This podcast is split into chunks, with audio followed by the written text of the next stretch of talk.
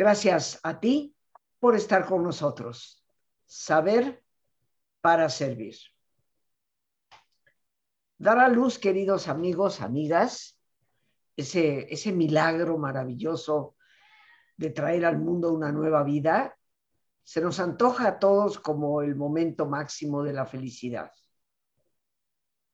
Sin embargo, hoy se ha podido observar y estudiar algo que tal vez hace 100 años no se hubieran remotamente comprendido. Y es que para ciertas mujeres, la gestación, el parto y el periodo que viene posterior a ese parto se puede convertir en una fuente de ansiedad que fácilmente desemboca en una depresión. Hoy hemos titulado a nuestro programa La depresión antes, durante y después del parto. Nos acompaña una verdadera especialista en este tema, que es la doctora Tania Villanueva. Ella es doctora en psicología en el área de psicología social, pero tiene una especialización en lo que es el postparto, certificada por Postpartum Support International, una agrupación, una fundación que se encarga precisamente de la educación especializada de muchos especialistas en psicología como Estania, específicamente en el área de lo que es el parto y el posparto. Yo quiero darle la bienvenida a nuestra invitada, agradecer el tiempo que nos obsequia. Eh, si me permites, pues te llamo por tu primer nombre, como es costumbre en nuestro programa. Eh, estimada Tania, muchísimas gracias por estarnos acompañando. Creo que nos traes un tema de mucha importancia para muchas personas, porque me imagino que para cualquier mujer que ha padecido la depresión parto posparto, eh, el mundo parece que se le viene encima porque hay muy poca comprensión me imagino y visualizo ya a la pareja, a los padres, casi tirándose de los cabellos, pero ¿cómo es posible que no estés llena de entusiasmo y alegría ante este milagro de vida? Pero tú eres la experta y aquí estoy yo para aprender de ti. Adelante, Tania. Muchas gracias, Rosita, eh, y gracias por esa introducción tan importante sobre uno de los principales problemas eh, con los trastornos afectivos, ¿no? emocionales, mentales que ocurren en toda la etapa perinatal, desde el embarazo hasta los primeros años después del nacimiento del hijo, eh, que justo es eso, es la incomprensión, es eh, lo poco que se habla de este tema. Entonces, bueno, estoy muy contenta de poder estar aquí contigo y compartir esto. y bueno, hablar de ese tema que necesitamos seguir hablando para que cada vez menos parejas y padres, como decía, se quieran jalar los pelos, sino que puedan entender y acompañar mejor eh, a las mujeres que empiezan a, tener algún síntoma de esto o que lo padecen por completo. Entonces, bueno, eh, algo que, es, que creo que es importante como punto de partida es decir cuántas, qué tan grande es este problema, ¿no? Eh, decíamos, se habla poco, se diagnostica aún menos eh, y bueno, pues mm, poca gente se imagina que la depresión postparto en países como México puede pasarle entre el 30 y 40% de las mujeres. Y bueno, estas son estimaciones aún considerando pues que no es eh, algo que se diagnostica tan cotidianamente como cualquier otra enfermedad, ¿no? Entonces, bueno, estamos ante algo fuerte y eh, otra cosa que es pues importante señalar es que esto no es un problema solo de las mamás, ¿no? Lo vive en, su mente y en su cuerpo la mujer que acaba de parir o la mujer que está embarazada, pero es algo que tiene un impacto muy, muy, eh, muy fuerte en toda su familia, ¿no? Como decías, en la pareja, en, la familia más extendida, ¿no? En los padres de, de la mamá, en los padres del padre, ¿no? Digamos, todos los abuelos, pero algo muy importante también es el, efecto que esto tiene en el vínculo con el bebé, ¿no? Cuando la mamá no se siente bien emocionalmente, cuando tiene demasiada preocupación, cuando siente, como decías, que el mundo se le viene encima, la posibilidad de conectar y de hacer ese vínculo que es tan importante con el bebé que acaba de nacer se ve muy eh, complicada, ¿no? Es muy difícil para la mamá poder hacer el vínculo adecuado con el bebé. Y esto tiene un efecto tanto para la mamá como para el bebé a un plazo bastante largo, ¿no? Para la vida de los niños, de, madres que tienen depresiones o ansiedades o cualquier trastorno en esta etapa y no se les atiende, pues son efectos para la vida. Entonces, bueno, sí es un problema como muy serio y justo por eso llama la atención, ¿no? Porque si es un problema tan grande, si le pasa a tantas mujeres y si tiene efectos tan fuertes para la sociedad en conjunto, no se habla más de eso, ¿no? ¿Por qué no se diagnostica tanto? ¿Qué, qué es lo que pasa ahí? Entonces, bueno, me gustaría decir que hay dos, eh, hay sobre todo dos factores. Uno tiene que ver con la falta de información hay muchos médicos, mucho personal de salud de los que están en contacto como más directamente con las mamás, los ginecólogos, pediatras, eh, a veces eh, gente que apoya en la lactancia o personas, eh, enfermeras, no sé, la gente que acompaña a la mujer en el momento del parto, que no tienen suficiente información, ¿no? El conocimiento que tienen sobre lo que puede pasarle a una mujer emocionalmente eh, después de haber tenido un hijo o incluso en el embarazo, ¿no? En las consultas de seguimiento con un ginecólogo, muchas veces el enfoque es completamente orgánico, ¿no? En el cuerpo, cómo está el cuerpo de la mamá, cómo va el desarrollo del bebé y ya, ¿no? No hay como una exploración sobre cómo está haciendo esa transformación en términos emocionales y, mentales para ella. Y lo mismo pasa, o peor, en el posparto, ¿no? Eh, ahí ya todo el foco de la atención está sobre el bebé, la mamá queda un poco relegada y en esta falta de conocimiento sobre todas las formas en las que se manifiesta la depresión o la ansiedad, pues se, se pierde, ¿no? Se pierde la oportunidad de ver que algo puede estar pasando con la mujer que no está bien, ¿no? O que requiere de algún apoyo, algún acompañamiento en especial. Em, entonces, bueno, habría que trabajar un poco en esa parte de la difusión de la información y del conocimiento, ¿no? La depresión postparto no es solo que la mamá llore, ¿no? Inconsolablemente, o no es que la mamá no se levante de la cama, o no solo es que no quiera vincularse con el bebé, que no quiera cargarlo. Muchas veces son mamás, eh, las que tienen ansiedad o depresión, que están al contrario, están absolutamente volcadas en el bebé, cubren todas sus necesidades, hasta exceden eso, pero ellas no se sienten bien, ¿no? Entonces alguien las puede ver por fuera y decir, le está yendo muy bien, ¿no? Yo la veo muy bien, todo va en orden con su hijo. Y cuando en realidad ella internamente lo está pasando muy mal, ¿no? Y puede estarse sintiendo terriblemente, ¿no?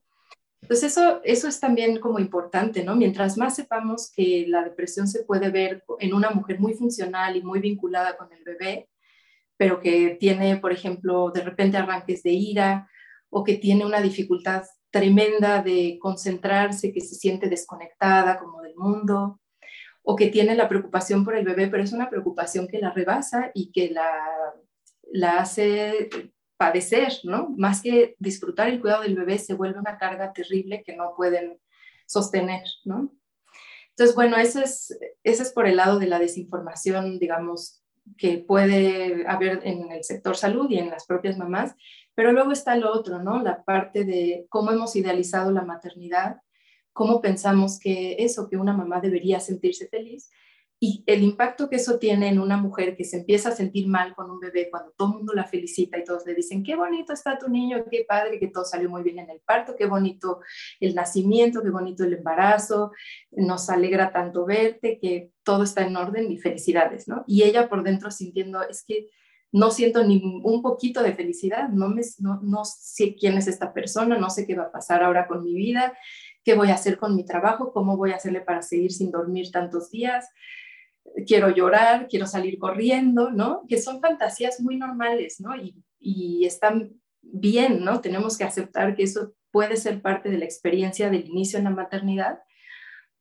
pero como no lo tenemos tan incorporado, ¿no? no es algo de lo que hablemos y no está como tan asumido como puede estar la información de otras, no sé, de la diabetes o de alguna otra cosa, pues la mujer empieza a sentirse muy culpable, ¿no? De por qué me siento así si yo debería, ¿no? Entonces viene esta parte del ideal de la maternidad y lo que yo debería estar sintiendo y pues se pierde la oportunidad de ella misma o no tiene la capacidad de ella misma de superar esa culpa y ese temor de hablar con alguien y decirle, sabes que ya sé que debería estar feliz, pero me siento fatal, ¿no? O sea, hay algo que no está bien, ¿no?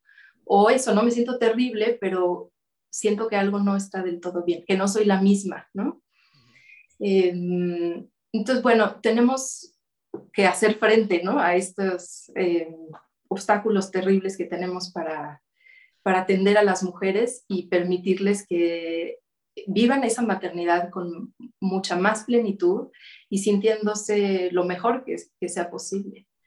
Eh, me, creo que en parte nos lo has dicho, pero me gustaría preguntarte, ¿cuáles serían para ti como experta en el tema los síntomas que nos están mostrando que esa mujer, ya sea durante el embarazo, o sea, antes del parto, o durante el proceso del parto, cuando está posiblemente hospitalizada, o después de que el bebé nace, ¿cuáles serían los síntomas que tú como experta dirías, esto nos indica que esta mujer está pasando por una, un binomio de ansiedad, depresión? Eh, pues hay varias cosas. Una, una muy importante y que puede ser a veces la clave, que también es algo que no se, eh, no le prestamos tanta atención, pero es que la mujer deje de disfrutar la vida, ¿no? Por ejemplo, pienso en una mujer embarazada que antes no se disfrutaba de hacer alguna actividad, de reunirse con algunas personas, de algún pasatiempo, y eso deja de ser algo que disfruta y empieza, eh, ahí es donde se hace más evidente, pero en general si alguien deja de disfrutar algo que solía ser placentero, puede estar hablando que está dejando de disfrutar todo, ¿no? O sea, que su capacidad de, de goce está muy limitada y eso puede estar hablando de de un proceso depresivo, ¿no? Otra cuestión más hacia el lado de la ansiedad es, por ejemplo, empezar con insomnio, ¿no? Se habla mucho de las mujeres embarazadas que ya no pueden dormir en algún punto porque pues la panza estorba, ¿no? Te, ya te pesa todo mucho, tienes que levantarte mucho al baño. Y ahí se puede confundir un poco, pero hay no es solo me levanto al baño y me puedo acostar y vuelvo a descansar o me levanto porque tengo sed y puedo volverme a dormir o me cambio de posición y me vuelvo a dormir. Es un insomnio, ya es, me despierto y mi cabeza está con miles de pensamientos, no puedo estar tranquila, no logro recuperar la calma para descansar. Esa, es, esa sería otra señal. Bueno, en el sueño se puede notar más, pero bueno, durante el día también, ¿no? Tener preocupaciones y pensamientos que no te dejan, que están todo el tiempo como dando vueltas en tu cabeza, algo que te inquieta y estás ahí una y otra vez sobre, sobre el tema, es otra cosa de, preocupación. Cambios muy bruscos, por ejemplo, en el apetito también pueden ser, por supuesto que también eso pasa en el embarazo o después del parto, hay muchas ganas de comer, ¿no? El hambre es tremenda, pero pues puede haber también eh, un cambio muy, una necesidad, por ejemplo, de comer mucho sin, sin pensar en la saciedad, eso también está hablando de, de mucha ansiedad y el aislamiento, ¿no? O sea, empezar a alejarte de la gente tanto en términos físicos, ¿no? De salir y estar con ellos, como de compartir y de hablar de ti y de conectar, digamos, con las otras personas. Nos das en estos síntomas, bueno, lo que tiene mucho que ver con lo que es una depresión, aún sin, sin embarazo y sin parto, ¿no? Cambios en la alimentación, cambios en la rutina del sueño, en la incapacidad a veces de dormir, en la ansiedad de preocupaciones recurrentes. Pero aquí viene eh, una pregunta. ¿Qué pasa cuando se detecta, vamos a decir, en el embarazo, se detecta claramente que hay una depresión en la mujer? ¿Qué se hace? Porque para muchas personas vendrá la pregunta, oh, pastillas, psicotrópicos, peligro, dinos qué se hace. Sí, eso, qué bueno que tocas ese tema, es muy importante porque también puede ser un obstáculo para alguien que no se siente bien, ¿no? Para una mujer que lo está pasando mal y que lo que venga a la mente sea, no voy a decir nada porque qué tal que eh, me quieren medicar o qué tal que cuando ya tienen al bebé, qué tal que me quieren alejar del bebé o que lo que me den no me permite continuar la lactancia, o sea, como qué tanto eso va a afectarme más, ¿no? De, lo que me puede beneficiar. Entonces, mejor me aguanto, ¿no? Eh, nunca es esa la, salida. Es importante saber eh, dos cosas. Una es que existen medicamentos, si, si pensamos en que la opción para las mujeres eh, embarazadas, la única alternativa fuera la, un tratamiento farmacológico, existen fármacos que tienen un riesgo muy bajo para, para el bebé y para la mamá, eh, entonces se, puede, se pueden recetar, ¿no? Se necesita ir con psiquiatras que tengan alguna especialización en este tipo de casos, pero existe esa opción. Y ahora tenemos otra que es muy buena y es algo en lo que estamos trabajando en la clínica en donde, en donde estoy yo, con el doctor Jaime Romano y con otros colegas, y son como terapias alternativas para ayudarle a las mujeres que tienen estos problemas. Está eh, tratamiento con biofeedback, con neurofeedback, con estimulación magnética transcraneal. Estas son opciones muy buenas para tratar depresión y ansiedad y ninguna de ellas son invasivas, no tienen ningún riesgo ni para la mamá ni para el bebé. Eh, toman relativamente poco tiempo cada sesión, o sea, digamos que es un tratamiento muy amigable para las mujeres que puedan estar pasando por esto, tanto en embarazo como en posparto. O sea que estamos encontrando ya eh, alternativas, ¿no? Ya sea antes, durante o, después del parto. Ahora, eh, te pregunto tal vez algo que tenemos que concientizar, porque algunas personas podrán pasar la vida o los momentos eh, de parto y de dar a luz sabiendo que se sienten mal, pero sin recurrir a la ayuda. ¿qué pasa? ¿Qué efecto puede haber en el niño, en la niña, recién nacidos, cuando la madre muestra esta depresión que a veces les lleva, como tú nos decías, a no querer ni siquiera relacionarse con el bebé. ¿Qué efectos puede tener esto si no se atiende? Pues de todos los efectos. Hay una parte, o sea, el riesgo mayor, por ejemplo, es que si la mamá no tiene a alguien que, le, que pueda tomar su papel, por ejemplo, en un caso en donde ella no puede hacerse cargo del bebé, pues un bebé no atendido tiene riesgo de cualquier cosa, ¿no? De, de no comer, de ¿no? que no se le atienda mientras duerme, que no se cuide, que duerma en un lugar seguro, la asfixia, ¿no? Tiene, hay como todo tipo de, digamos, en el escenario más grave. En el menos grave, en uno en donde la mamá procura las necesidades básicas, pero afectivamente no se puede vincular, eso genera, eh, pues también hay muchos trastornos, eh, tanto en la construcción de la personalidad de, esa, de ese bebé, como ah, efectos físicos, ¿no? A veces no se piensa en esa relación entre las necesidades o una carencia afectiva, cómo eso repercute en la salud física ¿no? del niño. Puede ser un bebé más enfermizo, puede ser un bebé con un sistema inmunológico como más deprimido. Eh, podemos pensar también en, ah, bueno, ha habido estudios también sobre mamás embarazadas que tienen, por ejemplo, mucha ansiedad y, cómo se podría eso correlacionar con psicopatología en la vida adulta de ese bebé.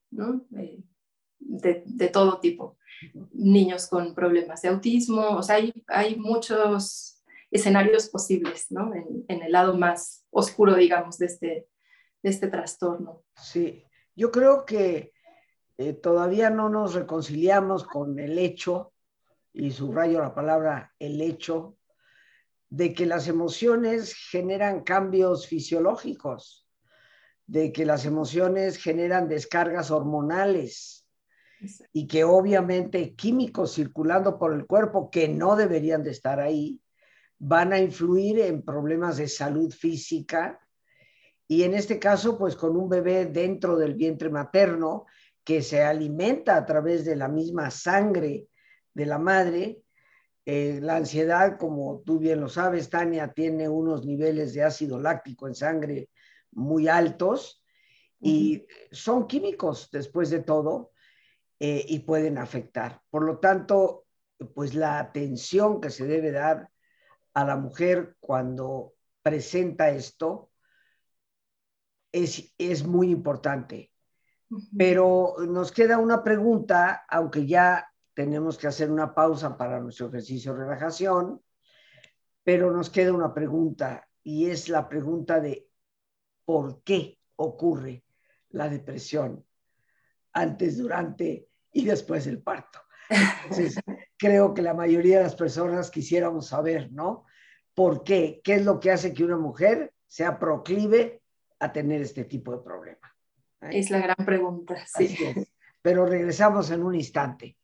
Amigos, como siempre les voy a pedir que nos pongamos cómodos, cualquier posición que sea cómoda es una buena posición, con nuestros ojos cerrados.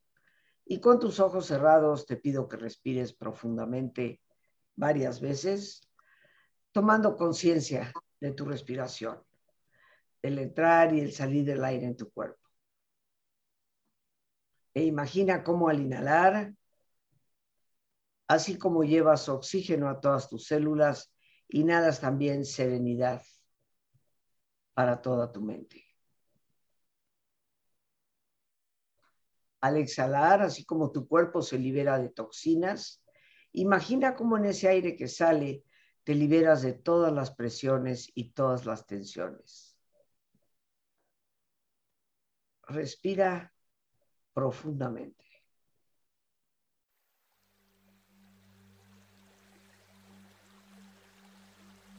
Y relaja tu cuero cabelludo. Todos los músculos que cubren tu cabeza.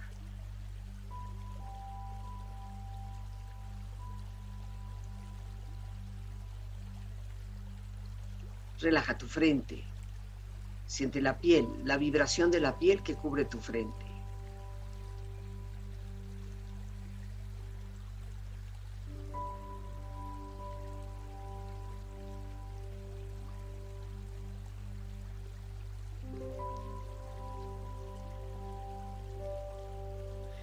Tus párpados, los tejidos que rodean tus ojos.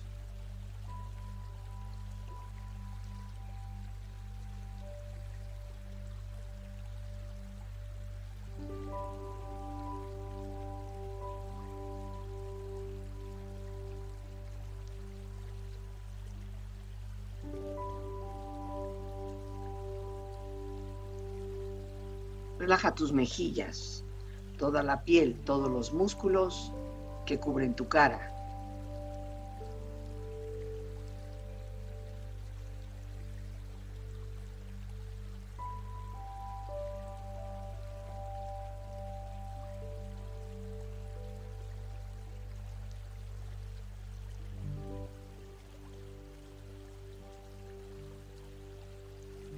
Relaja tu cuello y tu garganta.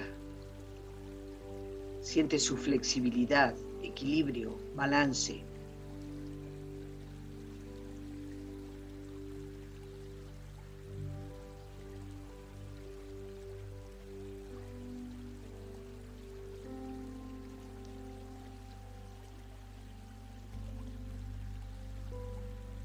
Relaja tus hombros, brazos y manos, así como tu espalda. Siente una agradable sensación que relaja todos los músculos en estas partes de tu cuerpo.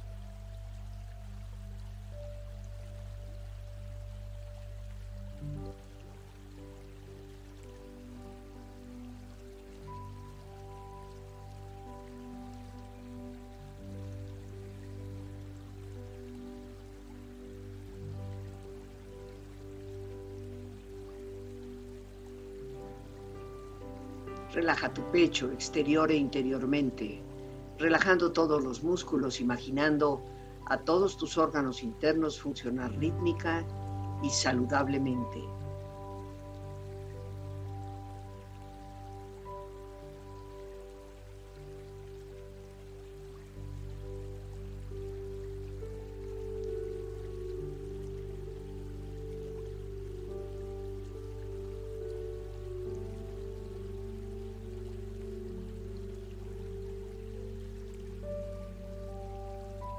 Tu abdomen, exterior e interiormente, relajando todos los músculos, imaginando a todos tus órganos internos funcionar rítmica y saludablemente.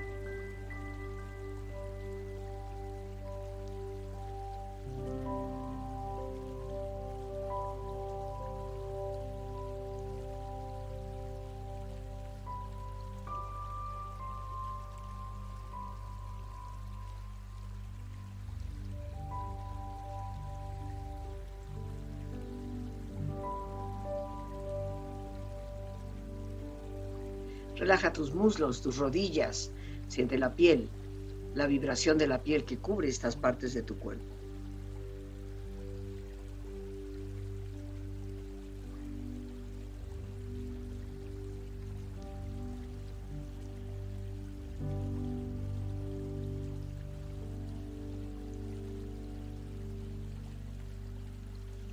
Relaja tus pantorrillas y tus pies.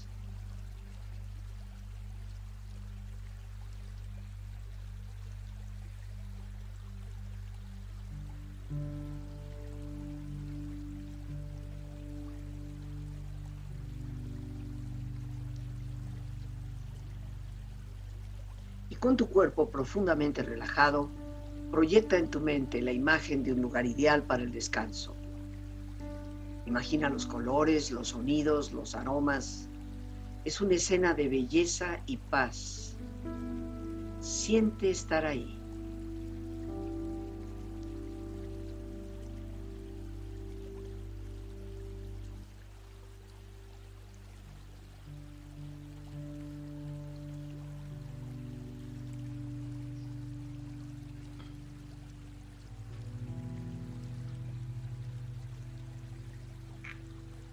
Con tu cuerpo relajado y tu mente serena, reflexiona.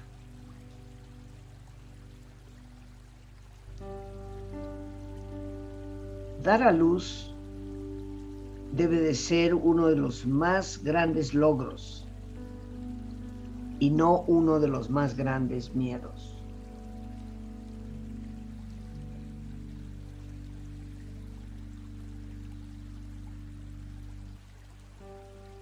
El parto es la única cita a ciegas en la que puedes estar segura de que encontrarás al amor de tu vida.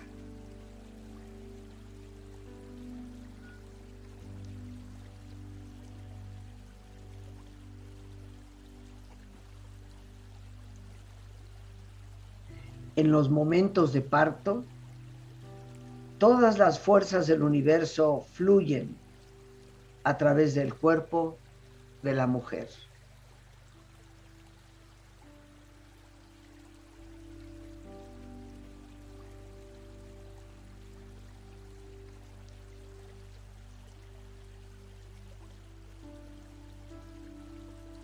Respira profundamente. Relájate bien. Con esta experiencia empieza lentamente a estirarte, brazos, manos, piernas y pies, moviendo tu cuello, bostezando si lo deseas, haciendo que tu cuerpo retome su nivel de actividad habitual hasta muy lentamente abrir tus ojos. Ojos abiertos, bien despierto, muy a gusto, bien descansado y en perfecto estado de salud, sintiéndote mejor que antes. Regresamos con nuestra invitada, la doctora Tania Villanueva, en este tema de la depresión antes, durante y después del parto. Y bueno, dejábamos, mi querida Tania, una pregunta ahí en el tintero, pero antes de escuchar tu respuesta, nos gustaría saber cómo contactarte, dónde se te puede localizar, teléfono, correo, lo que gustes darnos. Eh, sí, les damos el correo, pueden hacer citas ahí, preguntarnos lo que necesiten.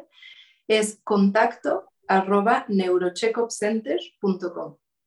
Estamos también en, eh, si nos, cuando nos visiten, estamos en Polanco, en eh, Ejército Nacional 650, en el quinto piso, consultorio 503. Ahí también estamos para atenderles. Entonces es contacto arroba neurocheckupcenter. Punto org. Com. Com. Bien, sí, ahí lo está poniendo Lorena, ya nuestra productora lo pone ahí. Bien, nos quedó una pregunta en el tintero que a mí en lo personal me parece muy importante. Eh, ¿Por qué se da la depresión justo en estos momentos de vida de una mujer cuando se ha embarazado, cuando todo apunta a una situación de felicidad, puedo entenderlo yo de entrada, ¿no? Suponiendo que, que no sé nada, pues obviamente si ese embarazo es producto de una violación, de un tipo de abuso o está rodeado completamente por agresiones constantes, pues es lógico que una mujer caiga en una constante ansiedad y en depresión. Pero pensando en los casos más abundantes, que es cuando la mujer se siente acompañada por una pareja, por una familia, eh, y aún cuando no hay pareja, hay una expectativa de, de un bebé, de una nueva vida. ¿Qué pasa en esos casos? ¿De dónde viene este problema de la depresión justo en esos momentos de vida? Eh, mira, hay varios factores que, intervienen. Una parte tiene que ver con los cambios hormonales, ¿no? Hay mujeres que tienen mucha mayor sensibilidad a los efectos hormonales en su mente y en su comportamiento, en sus emociones. Entonces, mujeres que tienen antecedentes de, por ejemplo, periodos premenstruales que les generan mucha eh, dificultad emocional, mucho llanto, eso es un factor las, aún en el caso de mujeres que no hayan tenido eso, pues las hormonas del embarazo, el cambio de las hormonas en el embarazo es, eh, es un factor muy importante. Pero unos que son aún más tiene que ver con eh, antecedentes familiares de enfermedades mentales y antecedentes personales de enfermedades mentales. Si es una mujer que ha tenido antes ansiedad, que ha tenido antes depresión, la probabilidad de que en el embarazo tenga otra vez esas dificultades es, es bastante alta. Ahora, en la parte menos eh, fisiológica, lo menos orgánico, más eh, las relaciones y lo social, pues también es eh, las condiciones que rodean a la mujer, ¿no? Por ejemplo, cuando hay dificultades en la pareja, en el momento del embarazo o en el momento del nacimiento del bebé, eso también influye mucho. Cuando hay problemas en, en, el área laboral, ¿no? Para la mujer, para compatibilizar su desarrollo laboral, por ejemplo, con la maternidad, ese es también un factor importante.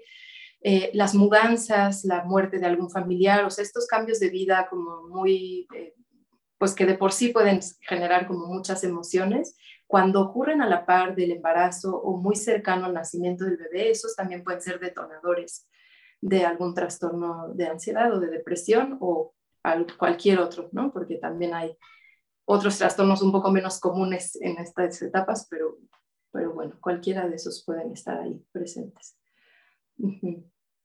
Eh, bueno, una vez que podemos detectar o procurar detectar estos síntomas que nos has dicho, ¿no? Eh, normalmente una mujer en el periodo del embarazo trata de cuidarse a sí misma eh, de manera un poquito más atenta, que cuando no se está embarazada. Sin embargo, si nosotros percibimos a una mujer que obviamente no se está cuidando, que esto sabemos le puede traer un trastorno al, al niño, al bebé que está ahí, cuando detectamos estos síntomas, ¿a quién debemos recurrir? Eh, mira, pues hay especialistas en psicología perinatal. Nosotras trabajamos con eh, tres expertas en psicología perinatal, muy, muy reconocidas, muy buenas en México.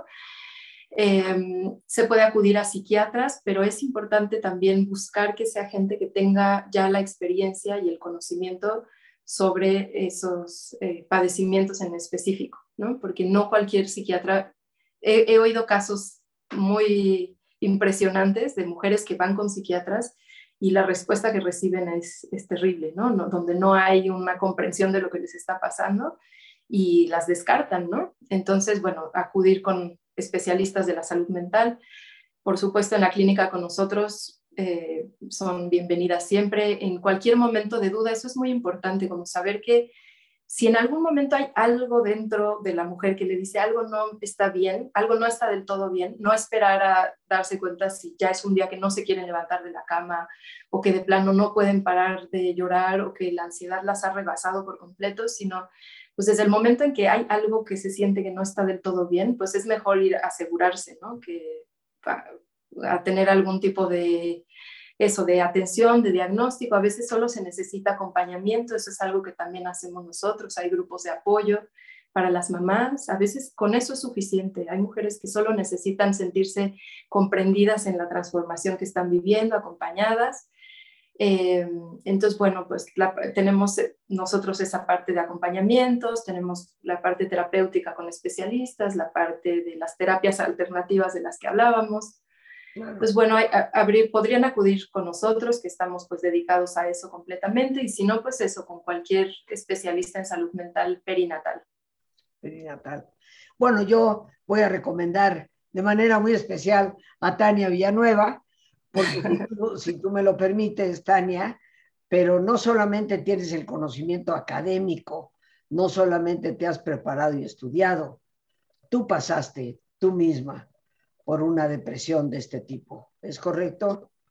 Así es. Sí, después del nacimiento de mi hijo yo tuve depresión y ansiedad, eh, pues fue, que se fueron complicando justo porque no tuve eh, un diagnóstico oportuno. Eh, y bueno, eso cambió mi vida, la verdad, por completo, pero creo que, creo que en un buen sentido, porque ahora tengo un compromiso como muy de corazón de hacer este trabajo, ¿no? Porque lo, lo viví y vi todos los efectos que eso tuvo en mi familia, en mi hijo, en mi propia vida. Entonces, bueno, ahora estoy tratando de, de, ayudar a todas las mujeres que estén pasando por algo así para evitarles lo más posible que la vida se les enrede más de la cuenta, ¿no? Cuando algo no está muy bien. Sí, sí. Y bueno, pues yo creo que esa es la mejor recomendación, amigos. Y Lorena ya nos puso el teléfono ahí, 55 55 15 20 70. Ahí tenemos el contacto para poder localizar a, Tania Villanueva, doctora en psicología especializada en el parto antes, durante y después de. Te quiero agradecer enormemente, eh, Tania, tu presencia en el programa. Eh, creo que es una enorme orientación para muchísimas personas y te lo agradezco enormemente. ¿eh? Muchas gracias a ti, Rita. Y que nos vuelvas a visitar. Con mucho gusto. Ándele pues. Bueno, queridos amigos, pues nos toca despedirnos, como siempre, dando las gracias a Dios por este espacio que nos permite compartir, a nuestra invitada, la doctora Tania Villanueva, a nuestra gran productora Lorena Sánchez y a ti, el más importante de todos, una vez más, gracias. Muchísimas gracias por tu paciencia al escucharme y por ayudarme siempre a crecer contigo. Que Dios te bendiga.